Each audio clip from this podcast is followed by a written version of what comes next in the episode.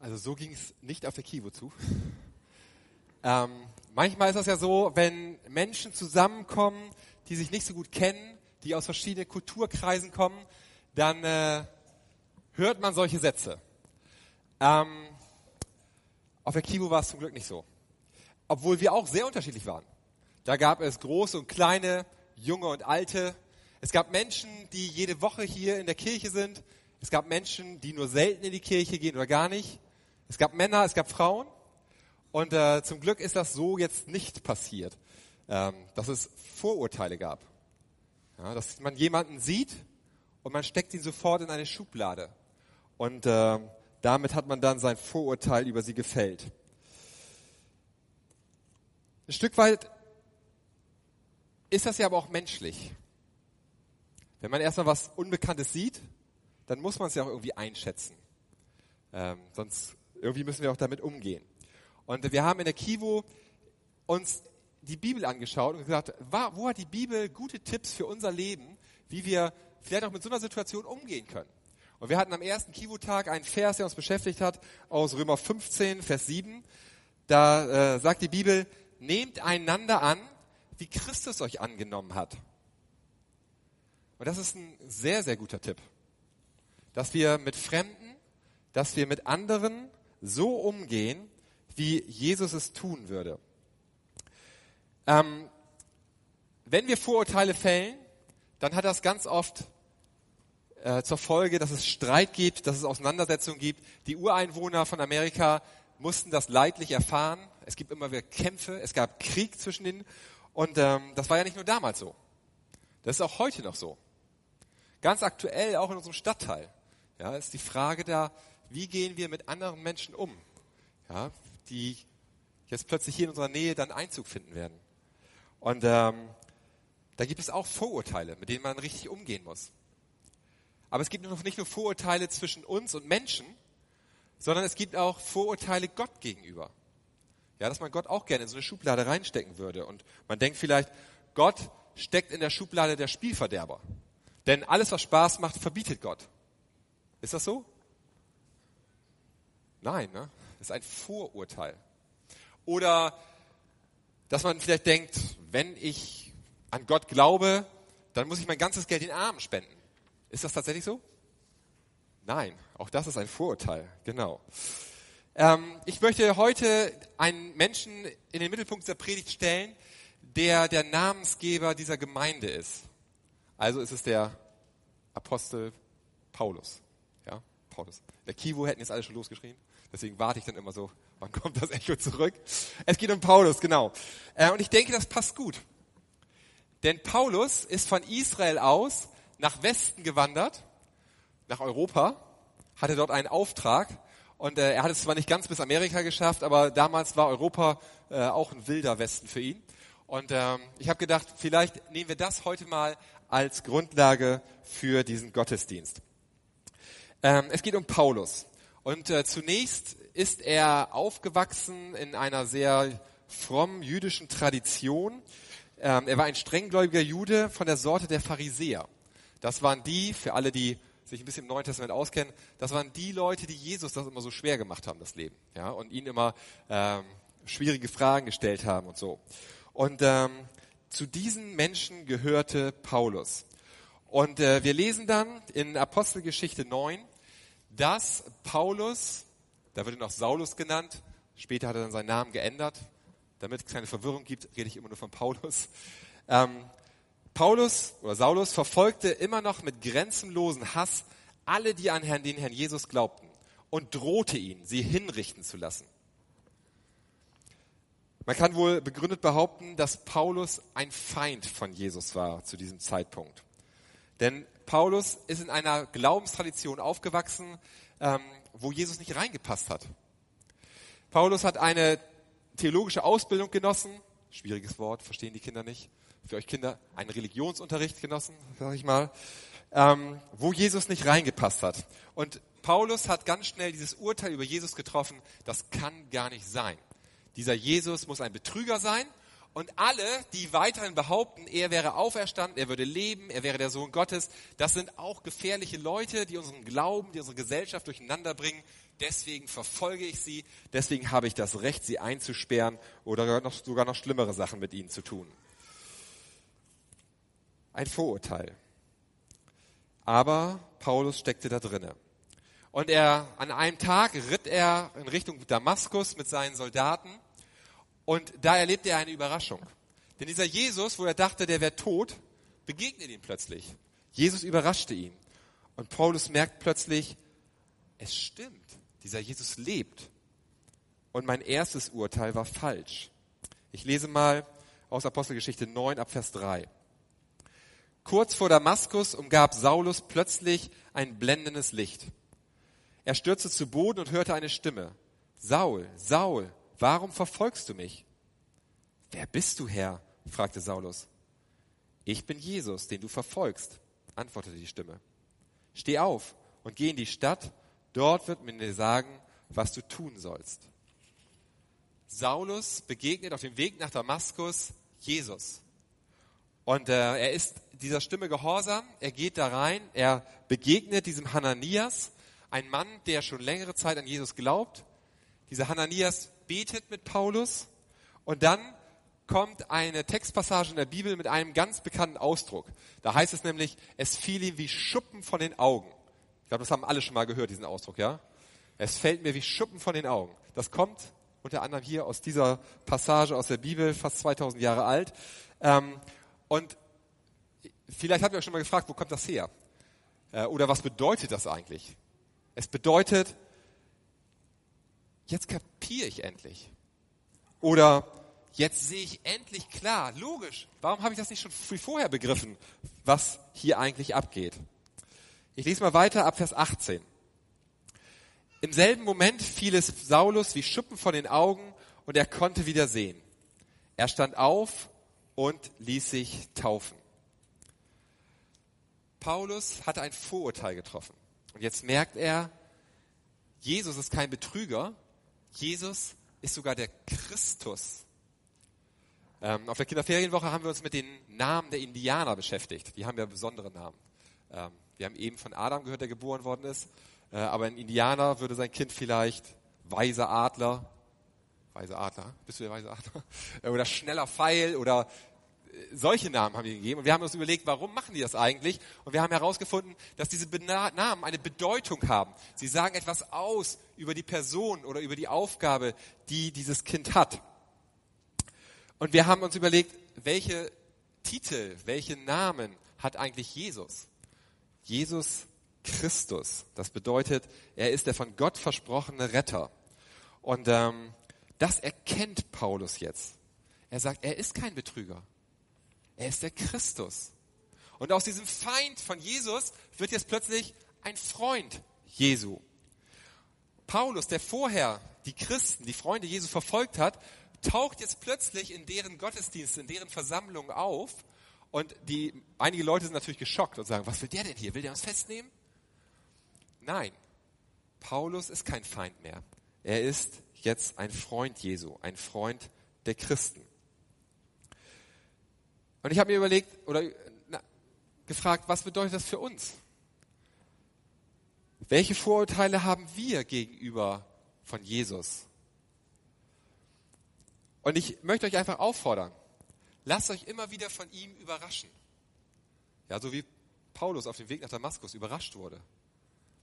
Ähm, zu erkennen, das ist gar kein Toter, an den wir glauben.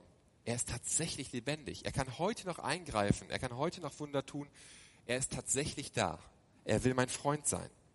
Und das möchte ich nicht nur zu den Menschen sagen, die vielleicht äh, Vorurteile gegenüber Jesus haben, dass er vielleicht tatsächlich tot sein sollte. Ähm, ich möchte das auch den Menschen sagen, die hier jede Woche sitzen. Ja? Manchmal denken wir ja, wir haben das alles schon begriffen und alles schon gehört. Jesus, das kennen wir alles. Ja? Ähm, aber in der Kinderferienwoche haben wir dieses Lied gesungen, Gott hält die ganze Welt in seiner Hand. Könnt ihr euch vorstellen, wie groß Gott sein muss, wenn das tatsächlich so ist? Ja, und wir denken immer, naja, bei einer Ameise, ja, da können wir einmal uns die angucken und dann haben wir es gecheckt. Ja, das denken wir Laien. Wenn jetzt ein Wissenschaftler darauf gucken würde, der würde vielleicht sagen, hm, Ja, die kann ich schon mal untersuchen und Wissenschaftler beschäftigen sich ein ganzes Leben nur mit so einem kleinen Tier und finden immer wieder neue Sachen raus. Ja, wie viele neue Sachen gibt es an diesem großen Gott erst zu entdecken, der sich uns vorstellt in seiner Bibel, der uns nahe kommt in Jesus? Und äh, wie anmaßend ist es, dass wir sagen, mit Jesus, das kenne ich schon alles, habe ich alles schon begriffen und gehört. Es gibt immer wieder Neues von ihm zu entdecken. Und Paulus hat das gemacht. Er hat ihn ganz neu kennengelernt. Und er, er geht in die Gemeinde, er fängt an, die Leute zu lehren. Die Christen, die, die Gemeindemitglieder stellen fest, dieser Paulus hat eine Begabung, Menschen zu erklären, was es mit Jesus auf sich hat. Und dann haben sie den Eindruck, dass äh, sie den Paulus rausschicken sollen zu den Menschen, die noch gar nichts begriffen haben, die noch überhaupt nichts von Jesus gehört haben. Paulus wird losgeschickt, den Menschen im Westen, in Europa zu erzählen, was, wer Jesus ist und äh, was Jesus ihnen zu sagen hat. Er wird in den wilden Westen damals geschickt, ja, nach Europa. Der wilde Westen, wir haben ihn so ein bisschen aufgebaut und bisher haben wir ja nur gehört, was die Cowboys über die Indianer gedacht haben. Jetzt wollen wir mal hören, was die Indianer über die Weißen denken. Schaut euch mal die Weißen an. Sie sitzen vor ihrem Saloon und trinken Feuerwasser. Wenn das Wetter kälter wird und der Schnee die Prärie färbt, dann verzweifeln sie, weil sie nicht wissen, wie, sie, wie man sich auf den Winter vorbereitet. Dann werden sie zu, dann werden sie zu Pferdedieben und zu Heususen. Weißer Mann vertreibt uns aus Land mit Gewehren und Feuergeschützen und mit Lügen, es gäbe viel Gold. Sie kommen als Goldgräber und vertreiben uns.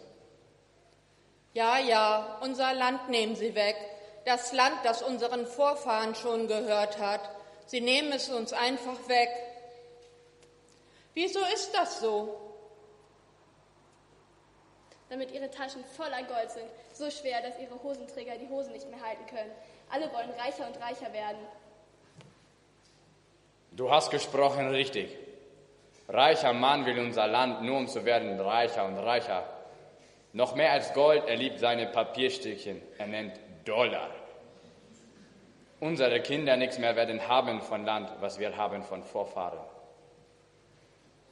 Das ist keine Gerechtigkeit, wie die Soldaten immer und immer wieder sagen. Das ist einfach nur Wegnehmen, Diebstahl und Betrug. Ihr habt gesprochen richtig. Ich sage euch, das ist Kriegserklärung an uns. Hau! Die Weißen haben die Ureinwohner wirklich schlecht behandelt. Sie waren ungerecht, sie haben sie über den Tisch gezogen und viele hatten tatsächlich nur ihren eigenen Vorteil im Kopf. Ja, wollten wirklich reicher werden. Nicht alle, aber viele. Und wir haben uns auf der Kivu auch mit den Goldgräbern beschäftigt, die davon träumen, einmal reich zu sein, alles sich leisten zu können. Und wir haben festgestellt, es gibt wichtigere Schätze als Gold und Reichtum. Aber hier sehen wir jetzt zwei verfeindete Lager. Die Indianer sind sauer auf die Weißen, die Weißen sind sauer auf die Indianer und es herrscht Krieg. Das wissen wir aus der Geschichte. Es gab viele Kämpfe und äh, oft genug Feindschaft und Auseinandersetzung. Und ähm, eben haben wir von pa Paulus gehört. Da gab auch eine Feindschaft. Paulus war der Feind von Jesus und er wurde zum Freund. Wie ist diese Verwandlung passiert? Durch Jesus. Als er Jesus begegnet hatte, wurde aus dem Feind ein Freund. Und ähm, ich habe eben ja schon gesagt, dass wir uns auch mit den Namen der Indianer so ein bisschen beschäftigt haben und dass wir uns auch mit den Namen von Jesus beschäftigt haben. Ein Name ist da nicht gefallen oder ein Titel, eine Bezeichnung für Jesus. Und ähm, den möchte ich jetzt noch ins Spiel bringen. Und zwar möchte ich euch einen Vers lesen, der eigentlich immer zu Weihnachten vorgelesen wird. Der hat, diesen Vers, den hat der Prophet Jesaja schon viele Jahre bevor Jesus geboren wurde, äh, aufgeschrieben. Und zwar aus Jesaja 9, Vers 5. Dort schreibt er, uns ist ein Kind geboren, ein Sohn ist uns geschenkt. Er wird die Herrschaft übernehmen. Und man nennt ihn, also jetzt kommen die Titel, die Bezeichnung für ihn, wunderbarer Ratgeber, starker Gott, ewiger Vater und Friedensfürst. Dieser Titel Friedensfürst, das bezeichnet auch eine Aufgabe, eine Eigenschaft von Jesus. Ähm, Jesus ist der Friedensfürst. Und so schreibt dieser Paulus, von dem wir gehört haben, an seinen Brief oder in seinem Brief an die Römer, ähm, ich lese das Römer 5 ab Vers 1, nachdem wir durch den Glauben von unserer Schuld freigesprochen sind, haben wir Frieden mit Gott durch unseren Herrn Jesus Christus. Es herrscht also keine Feindschaft mehr zwischen Gott und Menschen, sondern Gott, Jesus kommt, er bezahlt für unsere Schuld und äh, er sorgt dafür, dass wir mit Gott wieder in Frieden leben können. Ich habe mal gehört, dass das Gegenteil von Krieg Frieden sein soll. Ist das tatsächlich so? Ich habe schon Frieden kennengelernt, wo irgendwann einer einfach mal die Klappe gehalten hat, damit wieder Frieden ist. Ja, aber innerlich, innen drin, ist überhaupt kein Frieden, das ist Unfrieden, da brodelt's, ja. Denkt, aber ich sage jetzt nichts, damit Frieden ist, ja. Ich weiß nicht, ob das wirklich das Gegenteil von Krieg ist. Oder ist nicht das Gegenteil von Krieg vielmehr Vergebung? Das ist einfacher als einfach nur die Klappe, äh, das ist schwieriger als einfach nur die Klappe zu halten. Ähm, und wir machen gerne den Frieden so, wie die, wie die Weißen das gemacht haben. Ja, ich komme, ich erobere das Land, alles muss jetzt nach meiner Pfeife tanzen und dann ist ja auch Ruhe. Und das setzen wir dann in Frieden gleich. So machen wir Menschen das oft. Aber Gott ist ganz anders. Und ich möchte euch nochmal in eine Theaterszene mit reinnehmen. Wir haben eben gehört, der Häuptling hat so eine Art Kriegserklärung ausgesprochen. Ähm, und sein, sein Ziel ist natürlich, diese Eindringlinge, diese Weißen, seine Feinde zu vernichten. Und äh, jetzt gibt er den Auftrag an seinen Sohn und sagt, du hast den Auftrag, unsere Feinde zu vernichten. Ja, zieh los, nimm noch einen Krieger mit oder ein paar, ja, natürlich mit mehreren, geht in das feindliche Lager und vernichtet unsere Feinde. Und sie ziehen los und äh, der Häuptling, ich, ich bewundere euch, wie ruhig ihr hier steht, wie viel Geduld ihr habt. Also der Häuptling in, unserem, in der Geschichte, die ich euch gerade erzähle, hat nicht so viel Geduld, ja. So nach ein, zwei Tagen denkt er, ich höre gar nichts. Ja? Wie ist die Schlacht ausgegangen? Wer ist der Gewinner? Hat mein Sohn seinen Auftrag ausgeführt? Sind die Feinde vernichtet? Und er will es wissen. Und er schickt einen Botschafter los, sagt, geh hin, ja, kundschafte aus, schau mal nach, was ist da passiert?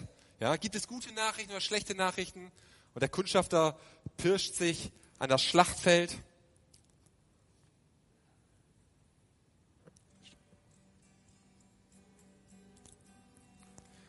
Und er horcht schon und wartet, wann kommen die Gewehrschüsse? Wann höre ich das Kriegsgeschrei und das Indianergeheul? Er pirscht sich noch dichter ran. Das hört sich doch ganz anders an. Ist das etwa eine Schlacht? Es hört sich an wie ein Fest.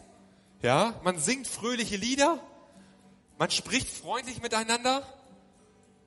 Das, der, der Auftrag war doch, die Feinde vernichten.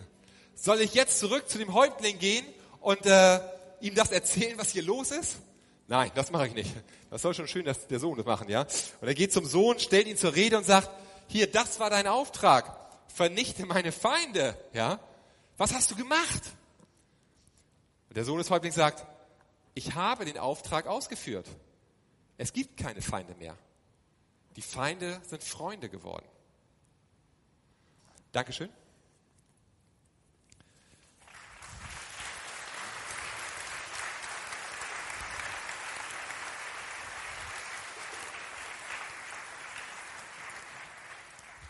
Und so wie der Sohn des Häuptlings für Frieden sorgt, so sorgt Gott für Frieden. Er hat seinen Sohn geschickt. Nicht damit er bei uns hier reinschlägt und auf alles draufschlägt, sondern er hat seinen Sohn geschickt, um Frieden zu stiften. Er ist der Friedensfürst. Und ähm, so wie dieser, dieser Sohn des Häuptlings mit seinen Feinden umgegangen ist, so geht Gott mit uns um. So geht Gott mit mir um. So ist er mit Paulus umgegangen. Und so geht er auch mit dir um. Er bietet seine Freundschaft an. Er sagt, ich möchte Frieden mit dir. Ich möchte dein Freund sein. Und ähm, das ist erstmal so eine einseitige Friedenserklärung. Und die wartet auf eine Reaktion. Und wir haben eben in dem Theater gesehen, die Cowboys haben sich darauf eingelassen. Sie haben tatsächlich Frieden geschlossen. Sie sind zu Freunden geworden. Aber das ist ja nicht immer so. Ich finde es sehr dramatisch immer in diesen Western oder auch in anderen Filmen, ja, wo so eine Seite dann ankommt und sagt, hey, lass uns diesen Streit begraben. Lass uns Frieden schließen. Ja. Und die andere Seite stellt sich quer und sagt, nein, ich will das nicht. Morgen treffen wir uns hier wieder. Und dann geht der Streit weiter. Ja, ich will dann keinen Frieden. Das finde ich immer sehr dramatisch. Ähm, und ich hoffe, dass wir mit Gottes Friedenserklärung nicht so umgehen, sondern dass wir es so machen wie Paulus. Als der kapiert hat, Jesus ist der, der Frieden bringt. Jesus ist der, der mir hilft, Gottes Freund zu werden. Da hat er dieses Angebot angenommen. Er hat gesagt, ich wäre dumm, wenn ich das nicht annehmen würde. Und er hat gebetet. Er hat Gott einfach gesagt, es tut mir leid, dass ich bisher dein Feind war. Ich will ab heute dein Freund sein. Und ähm, dieser Hananias, von dem ich vorhin erzählt habe, der hat ihm dabei geholfen. Und vielleicht willst du das auch tun. Dieses Friedensangebot, was Gott uns heute Morgen auch macht, darauf reagieren. Und zwar nicht ablehnen, sondern sagen, ja, das will ich auch. Da kannst du ihm das einfach sagen. Ja, beten. Und Gott sagen, das will ich. Ich will dein Freund sein. Und wenn du so einen Hananias brauchst, der mit dir betet, dann findest du hier Menschen, die das gerne mit dir tun. Ja, dir dabei helfen, dieses Gebet zu formulieren. Die heißen zwar ja nicht alle Hananias, aber die meisten können das. Und äh, der Paulus, der das so erlebt hat, dem war das nicht egal. Der hat gesagt, das müssen auch die wissen, die das noch nicht wissen, die vielleicht denken, dass Gott sauer auf uns ist. Und ich will es ihnen weiter sagen. Und er ist dann in den Westen gezogen, nach Europa, um allen Menschen das zu sagen. Und äh, Paulus hat in einer Zeit gelebt, wo es noch nicht so einfach war zu reisen. Und deswegen hat er irgendwann dann angefangen, auch Briefe zu schreiben. Ja, das zu erklären, wie das ist. Warum Gott uns so sehr liebt.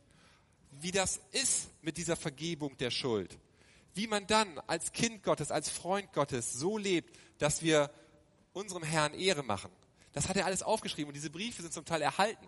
Ja, sie stehen im Neuen Testament und wir können sie nachlesen. Und ein Teil von, aus einem dieser Briefe möchte ich gerne zum Schluss nochmal vorlesen, weil es das gut zusammenfasst und weil wir dann nochmal sehen, wie Paulus das gesehen hat. Er schreibt in, an den Brief an die Korinther äh, im fünften Kapitel ab Vers 18, all das verdanken wir Gott, der durch Christus mit uns Frieden geschlossen hat. Er hat uns beauftragt, diese Botschaft überall zu verkündigen.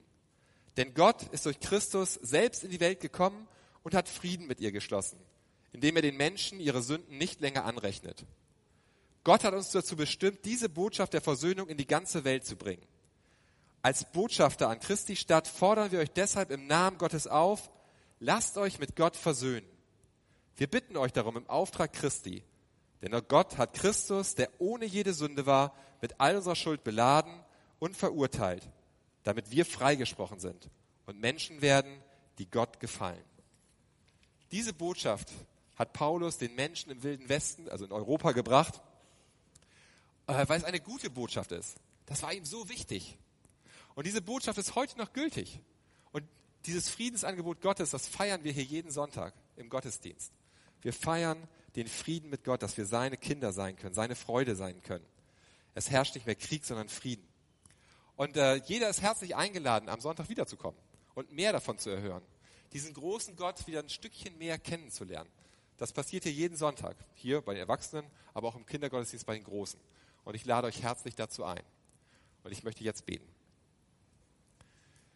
Jesus, wir stehen staunend davor, dass du, großer, heiliger Gott, der nicht auf uns angewiesen ist, der hätte dreinschlagen können, dass du gekommen bist, dass du dich klein gemacht hast in Jesus und dass du uns Frieden anbietest. Darüber staunen wir. Und darüber freuen wir uns. Und ähm, ja, wir möchten dir sagen, dass wir dieses Angebot gerne annehmen möchten. Hilf uns, dich immer besser kennenzulernen und zu verstehen, dass du uns absolut lieb hast. Amen.